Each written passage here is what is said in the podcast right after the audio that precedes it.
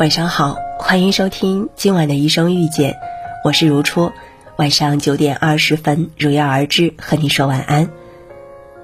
估计你一听，肯定就知道如初又感冒了。嗯，我这每一次感冒都比较顽固，所以这次也是没有办法。这都好几天了，鼻音还是很重。嗯，所以说就只能这样子来给大家播节目了。所以呢，希望在生活当中你也一定要注意防寒保暖，多喝开水。那今天如初要和你分享到的是来自韩九树的一篇文章：半生已过，学会幽默。芭蕉叶上无愁雨，只是听时人断肠。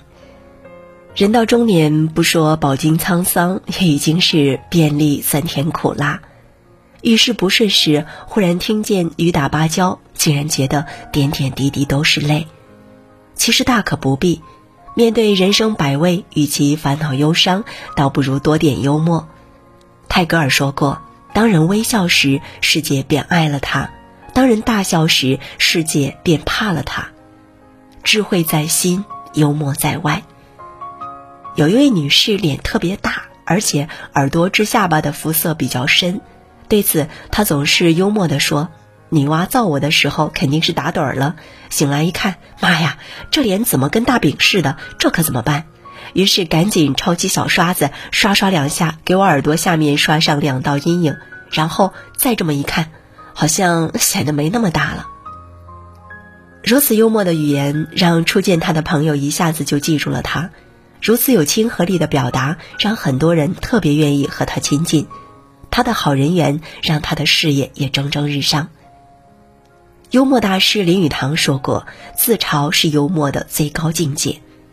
自嘲并不是看不起自己，而是看淡自己的缺点，幽默的把缺点转化为自己的特色，从而以诙谐有趣的话语和绝佳的亲和力赢得好人缘。”《诗经》中魏风齐奥说：“有匪君子，如金如锡，如圭如璧，宽兮绰兮，以忠教兮，善兮血兮，不畏虐兮。”君子神采奕奕，如精金纯锡，如玉圭白璧，胸怀宽广，幽默爱笑，但不过分粗狂。血而不虐，这才是君子的小聪明和大智慧。一开袖口，必有锦心。言语幽默是内心智慧的外在表现。与其说他们用语言娱乐了自己和他人，倒不如说他们用智慧惊艳了人间。人间焉能不爱这样的人？幽默是心灵绽放的迷人微笑，这笑倾倒了众生，迷醉了世界。幽默豁达，自然深谙。古 ý 云：“喜者多寿，盖百脉舒和故也。”笑口常开的人一般都长寿，原因是人在笑时百脉畅通，百气和顺。漫画大师丁聪就是个特别幽默、特别爱笑的人，不管什么烦恼，到他那里，他总要想办法幽默一下。他在特殊时期曾被逼交代好友黄苗子的不良行为，这种事情他也能忧上一默。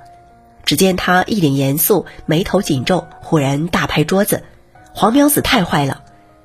人家以为他终于要爆料了，结果他接着说：“干了这么多年坏事，竟然一点都不让我知道，真是坏透了。”面对同样的压力，有的人浑浑噩噩，随波逐流。有的人日渐消沉，甚至放弃生命以求解脱；有的人暴躁气恼，郁郁终生。但一个幽默的人，则会发掘出灰色生活中的每一丝光亮，并让这光亮照耀自己，穿越艰难与困苦，抵达幸福的彼岸。幽默让人在困境中能够心安，心安自然身安，身安自然长寿。幽默不仅让丁聪安然度过了峥嵘年代，也让他抵抗住了岁月的侵蚀。步入老年的他，耳不聋，眼不花，脸色红润，腰杆笔直，走起路来虎虎生风。更让人惊奇的是，他的头发一直都是浓密漆黑的，直到九十岁后才有些发灰。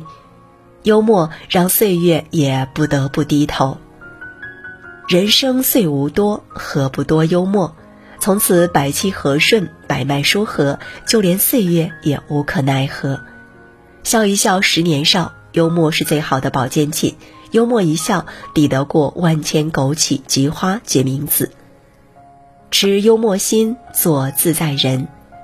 人生在世，不如意事常十之八九。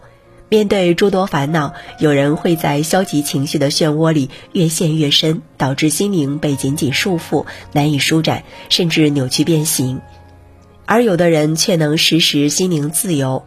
面对自己的缺点，他们勇敢自嘲，在这份幽默中，他们找回了自尊与自信，也拉近了自己与世界的距离。面对人生的难题，他们以幽默巧妙作答。在与悠悠岁月的抗争中，他们以安宁喜乐之心获得了健康与长寿。不管境况如何，他们依然精神不垮，身体康健。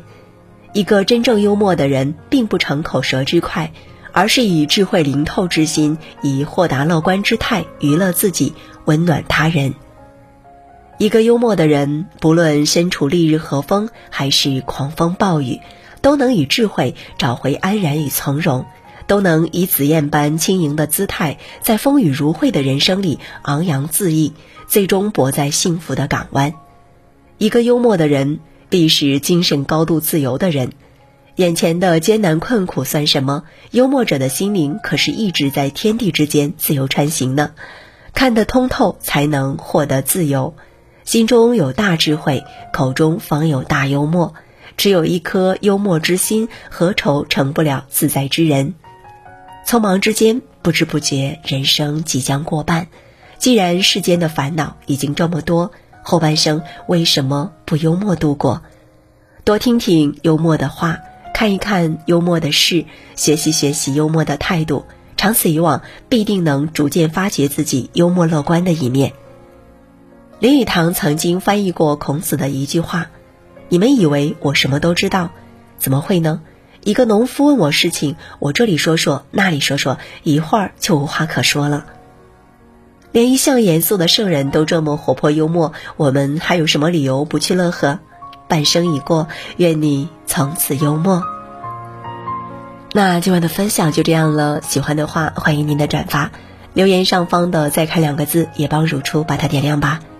这里是一生遇见，我是如初，晚上九点二十分等你，和你说晚安，各位。晚安。